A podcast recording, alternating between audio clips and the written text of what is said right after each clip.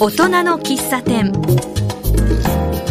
大人の喫茶店はこの街を明るくする元気にするそんな活動を行っている方にお話を聞く番組です。そして奇数月の第1回は元気なお店訪問です。この街の元気なお店を番組マスターが訪問します。今回はマスターの私橋爪徹が花小金井駅北口にある美容院ジル花小金井にやってきました。このお店はナチュラルスタイルから特殊なアートスタイルまで扱える技術者のいるお店ということで技術の高さが自慢だそうです、えー、そんなお店の元気の秘密を探っていきたいと思います。お話は美容院ジル花小金井の代表飯塚あやみさんにお聞きしたいと思います。よろしくお願いします。よろしくお願いします。えー、ここはあの駅前ロータリー内のビルの4階なんですけれども、お店の中は大きなソファーがあったりステンドグラスライトがあったりしてすごくゆったりした雰囲気ですねそうですね。とお客様はですねかなり毎日ご多忙な方が多いのであのそういう本当にあのバリバリ働いている女性も男性もそしておしゃれにもこだわりたいっていう方がほっと一息つけるような空間をあの演出できたらなと思ってあのいろんなものを取り入れています。あのステンドグラスライトやなんかも手作りなんですって。そうですね、ステンドグラスはあのおそらくご存知のように、とても高価なので、あのなんとかあの雰囲気を出せないかということで、一から私が学びに行って、ステンドグラスを作れるようになってしまったっていうところで、すべて手作りで、はい、作っていますあすごいですね、いろんな才能をお持ちなんですね。そうですねあのアーティスティックなお店にを目指して、もう、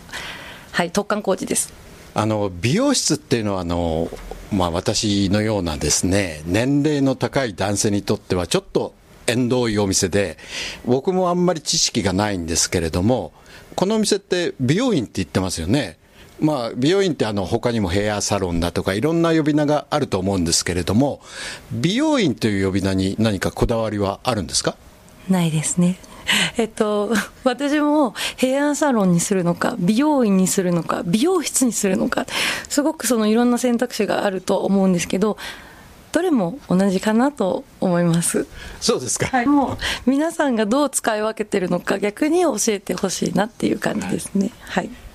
でそんなあの美容院ジルさんなんですけれどもあのお客様ってどんな方が多いですか？そうですねやはりあのえー、おしゃれにこだわる方が特にやはり多いです。あの、こだわりを持っている。例えば自分はここが絶対、前髪がちょっと1センチ0.5ミリみたいなところもそうですし、やはりファッションが大好きとか、そういった方がすごく多いですね。年配の方なんかも多いですか？そうですねあの本当に男性も女性も上は70歳オーバーぐらいまでいらっしゃいますあそうなんですか。はい、はい、はい、あの本当にあの年を重ねてもどんどんそのファッションを変えていく中でそのこんなことやりたいあんなことやりたいとかまたいつも同じように仕上げてほしいっていう方もそうですしやはり男性もちょっとカットを変えるだけで気持ちが変わったよみたいなあのやはりこだわりのあるあの年配の方もたくさんいらしていただいています。でもお店の従業員の方お若い方ですし飯塚さんもあのお若いと思うんですけれども あのこのお店は何年ぐらい前から開店してるんですか？はい、このお店はですね、もう今年30年、もう長すぎてちょっと忘れちゃったんですが、30年弱くらい、あの、創業からは経っておりまして、私は3代目の経営をさせていただいています。あそうなんですか、その前の代の方というのは、ご家族だとか、そういうことではなかったんですか？違いますね。全然、あの、えっ、ー、と、全く、その、親類関係とかではなく、あの、すごく、あの、できる技術者さんで、その方が原宿の方に、あの、本格的に力を入れたいということで、私が、えー、代わりにあの経営に携わるということになりましたああそうなんですか、まあ、あの飯塚さんのね、えー、そこら辺のあの歴史というんでしょうか、それはまた後半でもちょっとお伺いしたいんですけれども、先ほど言ったあの、このお店ので働いてらっしゃる方、何人ぐらいいらっしゃるんですか？そうですね。全員スタッフ含めますと5人で5名で、えー、チームでやっています。ただそのさっきあの結構皆さん若いですねと言われたんですがあの私ども大体30歳以上が多いのであんまり美容室としてはあの若い人ばっかりの美容室ではないかなという感じではあります。ただ職業柄若く見えるっていうことかなっていうありがとうございます。私から見ればもうすごく若いです。はい。このお店のね一番の特色っていうのはどういうことですか？そうですね技術的に言えばダメージレスにすごくこだわりを持っているということですね。あの特殊系を扱いますので薬剤に対する研究をものすごく熱心に技術者はやっているというふうに思っています。例えばあのこのお店が周りにある他のお店と違うんだよっていうのもそんなところですか？そうですね。まずすべての薬剤を使う施術、カラーとかパーマに関しては、あの、事前にタンパク質を入れる工程から始めますので、あの、そういったことをやっているところは、あの、うち、まあ、だけなのかなというふうには認識はしていますけど、あの、間違ってたらごめんなさい、みたいな ところです。はい。あ、そうですか。あのあと、ホームページを拝見させてもらったんですけれども、アートスタイルもできる技術がありますよっていうふうに書いてあったんですけれども、アートスタイルって何ですか？はい、アートスタイルとは、えー、一般的に言うとバリアートとか、えー、ドレッドアフロヘアモフモフのアフロヘアですね。あとは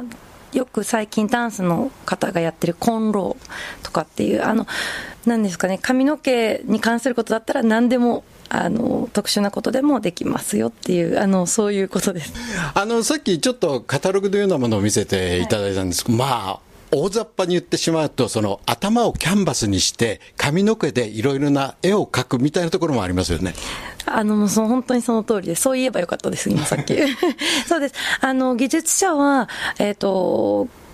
すごくその自分の感性をお客様の要望に合わせていく、その表柄を描いてみたり、またはそのハートで編み込みをする、あの、編み込みっていうと、混浪になるので、もうちょっと違うんですが、何日も持つような混浪っていう技術で、あの、柄を編み込んでいくっていうこともしたりするので、そうです。もうキャンパスのに、これからそう言います。あのということは、お客さんの希望を相当聞いて、どんなデザインにするとか、うん、そういうことをこう打ち合わせないとだめですね、それ、大変なんじゃないですか？そうですねあの一般的な美容室さんのようにあのカウンセリングがある程度の時間で終わるっていうことはあの特殊系に関しては少なかったりしますね。なのでお客様に合わせてあの事前に本当にカウンセリングに来ていただくこともあるぐらいあのまたは予約時間を長くとってあのじっくり話し合ってから進めていくっていうことがほとんどですね。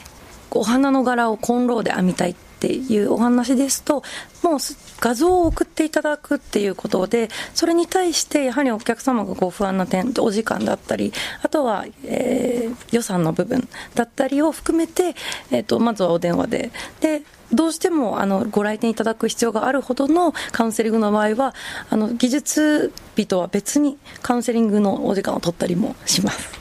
もう結構大変ですね男性なんかのもうスキンヘッドに近いところにあの例えば応援しているサッカーのチームのマークを入れたりとか国旗を入れたりとかそんなのもありそうなんですけれどもそういう方もいることはいますか？そうですね。もちろんそういうイベントの時に応援してるチームの名前を書いたりとか、あとは成人式の時によくあの男の子が坊主にして、あの、髪の毛で祝って書いている子たちが見たことがある方もいると思うんですが、まあ、例えばそういう20歳とかそういう字を書いてる方もたくさんいますね。そういうのがアートスタイルなんですね。そうですね。はい、で、それができる美容室っていうのはやっぱり優れた技術者がいないとダメってことですよね。そうですね。一般的な美容室、あの、優れたという言い方が語弊があるかもしれないんですが、一般的な美容室では、基本的には取り扱いのないメニューとなっていまして、あの、もちろん技術を学んでいく時間、労力だけではなく、あの、薬の合わせ方、色の選び方、または筆を使って絵を描いていくような、本当に筆を使った技術もありますので、多岐にわたります。あとあのサービスとしてちょっと珍しい着付けをやられてるって聞いたんですけれどもそうですねあの美容室で着付けあのスタンダードのことは今までもやっていたんですが去年からあの夏の浴衣の需要に向けてセットと短時間でできるようなものを浴衣の着付けとセットがですね短時間でできるようなものを始めました。すごくご好評いただいています。浴衣とヘアのセット。あいいですねそれね。で浴衣は例えば自分で持ってきてこれを着るのでいいヘアスタイルを合わせてくださいみたいなそういうこともできるってことですか？そうですね。例えば浴衣でしたらそんなに作り込むようなヘアスタイルが必要ないという方がほとんどでしたのでそれを別々にヘアセットを予約してで着物は着付けで予約してだと着崩れて美容院行くまでに着崩れちゃうみたいな。であるならばあの美容室で着付けをしてそのまま簡易的なセットができるっていうことをすれば駅前ですのでそのままお祭りに行ったりっていうことができるのかなっていうことで試しに去年から始めたような感じですね。そのアイデアは誰のアイデアだったんですか？すごくいいと思いますけど。そうです。私もすごくいいと思ったんですけど、それは、えっと、スタイリストとアシスタントがですね、女性の、えー、スタッフが2名いるんですが、あのこういうお客様がいて、えー、やはり着崩れとか、えー、費用が別々にかかることで高価になってしまうことで困っている。なので、こういうことができるんじゃないかっていうアイデアを、その2人が陣頭を取って形にしていったものが去年やっとリリースできて、今年もあのそろそろ、えー、ホットペッパーホームページ等にあのリリースさせていただく時期となりました。いいですね。お客さんのニーズを組み上げるってことですね。あのお客さんのニーズって言えばもう私あのちょっと家内に美容室の話を聞いたんですけれどもあの家内が言うにはですね美容室とそのお客さんって相性があるんじゃないかっていうことなんですよね。で、最初に行ったお店で、あ、ここは合うなとか、えー、あるいは、うん、ちょっと私向きでないかなとかいうことを感じることがあるんだそうです。で、美容院側からすると、なるべくあの、また来てほしいなっ思ってもらいたいですよね。そうですね。で、そういう工夫というのは何かされてますか？そうですね本当にあのお客様が技術者を気に入るかどうかっていうことに関してはあの奥様が言ってた相性というものはもちろんあると思うんですが本当にあの現場にいると技術者の場数でやはりうまいかどうかっていうのは決まってくるとは思いますただですねあのやはりここは私に合うとお客様に思ってもらうっていうことも一つなんですがいかに私たち現場で働くスタッフ技術者がお客様に合わせていけるかこれがすごく大事なことだと思っていてなのでカウンセリングに関しましてもまずお客様のお話を本当に深掘りしていくっていうところそしてお客様が自分の中でうまく言葉にできないことを、えー、経験を培った上での提案で形にしていくっていうことを心がけています。いろんな話を聞いてもらえるってことですよね。そうですね。あの、そう言われちゃうと、もう本当にうち面白くて、あの、恋愛の話を一発目に出してくる方がすごく結構います。女性そうなんです。はい。例えば前前髪なんですけど、私前髪あった方が、合コンで受けるかどうかみたいなあの方も本当にいらっしゃってあの真剣に0.5ミリで戦います。へえなんか美容院ってそこまでやるんですか？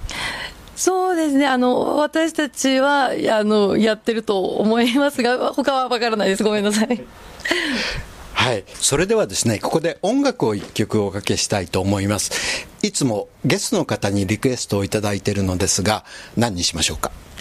では、サム・スミスのマネー・オン・マン・マインドという曲を希望します。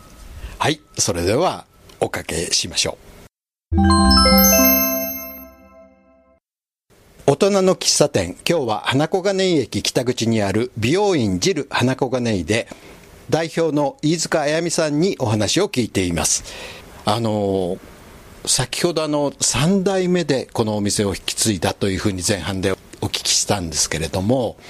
あのそれまでこのお店を引き継ぐことになるかなというふうには感じられてたんですか？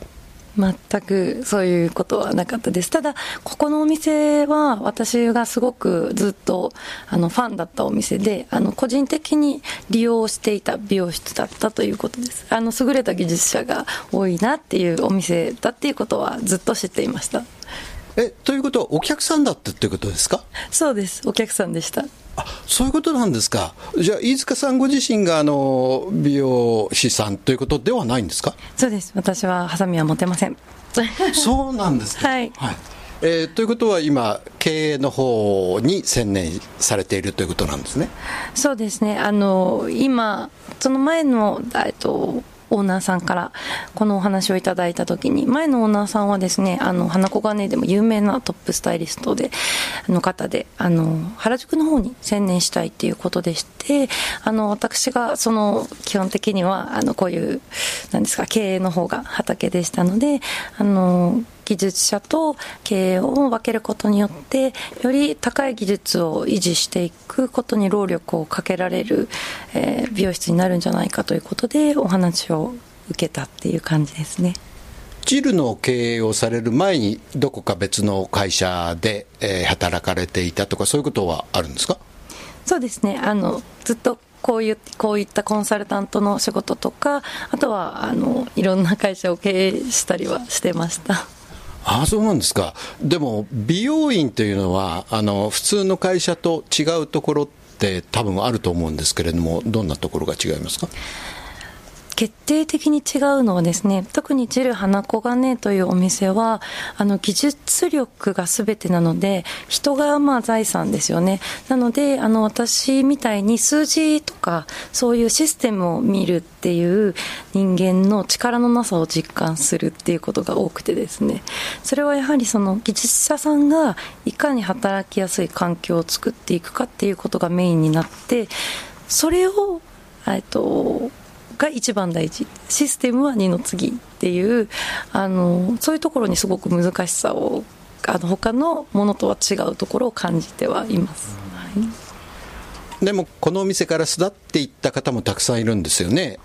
そうですね。あの本当にたくさんの方がやはりあの30年弱の中で多くのトップスタイリストの方が独立をしていっています。またチルに来る方はやはり独立志向の強い方が多くて技術を学びたいということであの入社してくる入社希望の方が多いのでやはりあの長く勤めた上で、えー技術を身につけたら独立していくっていう方はものすごくたくさんいらっしゃいますね。はい。なんか学校みたいな側面もありますね。いや、本当にそう思いますね。やはりその、私たちの仕事っていうのは朝から夜までものすごく長い時間を共にしますので、人間関係っていうのはものすごく大事なことの一つなんですが、その上でやはりそのアシスタントという新しく入ってくる子たちっていうのは、やはりまあ一から、あの、やっていくわけですが、人間みんなで人間を磨き合うみたいな、本当に学校ですね、掃除もあれば、ご飯も私たちは一緒に食べます。あの、お弁当を全員、あの、私が作ってみんなで食べるっていうのがスタイルなので、毎日の、本当に学校みたいです。お弁当も作られるんですか？そうです。あの、美容室で働くというのは、もう働いてる方はご存知だと思うんですが、ものすごく過酷な、あの、やはり休憩時間もお客様に合わせて取るというのが、あの、日常化してしまいますので、あの、どうしても、例えばパパッと食べられるハンバーガーや、例えば牛丼だったり、そういうものだったりすると、あの、過酷な上に食生活が偏ると、すごく風邪をひきやすかったと。で、なので5年前、あの、お店を任せていただいたときに、どうしたらこれが改善できるんだろうということを考えたときに、じゃあお弁当を作って、あの、みんなで食べればいいんじゃないかっていうことで、お弁当にしたら、風邪が本当に減ったんです。これは良かったことですね。はい。あそれすごいですね。へーじゃあそういう知識もちょっと勉強しないといけないですね。栄養学ってんでしょうか？そうですね。あの、もともと料理は好きだったんですが、本当にあの、まあ、経費の問題もあるので、そんな高級食材が使えない中で、いかに野菜を多く取っていくかっていうことと、あと、新鮮なものをお弁当で食べるっていうこと、あと、絶対にあの、新鮮じゃないとね、お腹痛くなっちゃったら困るのでっていうところで、そう、そういうことも、あの、かなり、まあもう5年目なので、もう、3年前ぐらいだったらすごい勉強してますって感じだったけど、慣れてきました。はい。あのーこのお店の経営は引き継がれたということですから、ご自分であの花小金井にお店を出そうと思ったわけじゃないですよね。でも、花小金井という場所に関しては、どんなイメージをお持ちですか？えっとですね、すごく速い速度で今、たくさんの、えーマンションがとにかく建つなというイメージが多くてですね、あの、本当に私が来た5年前と今では全く印象が違いまして居酒屋さんだったり飲み屋さんだったりがどんどん増えていって昨日ここなんか工事してたなと思ったらもうなんかおしゃれなお店ができていたりカフェもあのすごい可愛らしいカフェができていたりとかっていう感じですごいスピードで変わっていくっていう印象を持っています。あの花小金井の人たちは優しいですか？本当にあの小金井公園っていうところが近いんですが、そこにジムがあったりしますよね、私よくそこのジムを利用するんですが、あのその小金井公園に行く道すがらに、そのまあ、地元の方たちが歩いていて、なんか、ほっこりした場所だな、人も地域も緑もあって、まあ、あのいろんなスーパーもあって便利だし、でもその中であの都会みたいにいそいそっていう感じではなくほっこりしたちょうどいいみたいな感じの印象を花子カニには持ってます。あのー、今までこのお店を経営してらして、えー、大変なことだとかあるいは楽しかったことって何かエピソードありますか？そうですね。あのどっちもすごいたくさんあるんですがそうここ最近のことで言えば2年前ほどからあのヘアドネーションっていうあのまあ、病気のっていうかあの毛髪を失ってしまった子どもの、えー、人毛ウィッグを作る材料を提供するというあのボランティア活動に参加させていただいてます。で最近ですねあの小学生の女の子があの自分のお小遣いで、えー、髪の毛をきれいに来たことがありました。でどうして、まあ、ただ髪の毛を小学生の子が切るにしては、あの、ちょっと高い、あの、美容室なので、あの、ね、変な話、ね、1000円で切れるところもあるのに、どうしてジェルを選んでくれたんですかっていうお話になった時に、私はヘアドネーションをやりたかったんだっていうふうに、その、小学生の女の子が言ったんですよね。で、小学4年生の子が、社会貢献をしたいと思ってわざわざヘアドネーションをやってる美容室を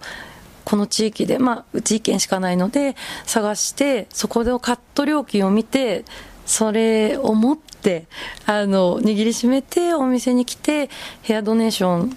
でカットしてくださいっていうことに出会った時は本当にあの心が洗われるというかあの美容業界でやっててよかったなっていうふうに思いました。最高に楽しいことですねこれは。素晴らしい小学生ですね。その子の意識の高さっていうのはすごいですね。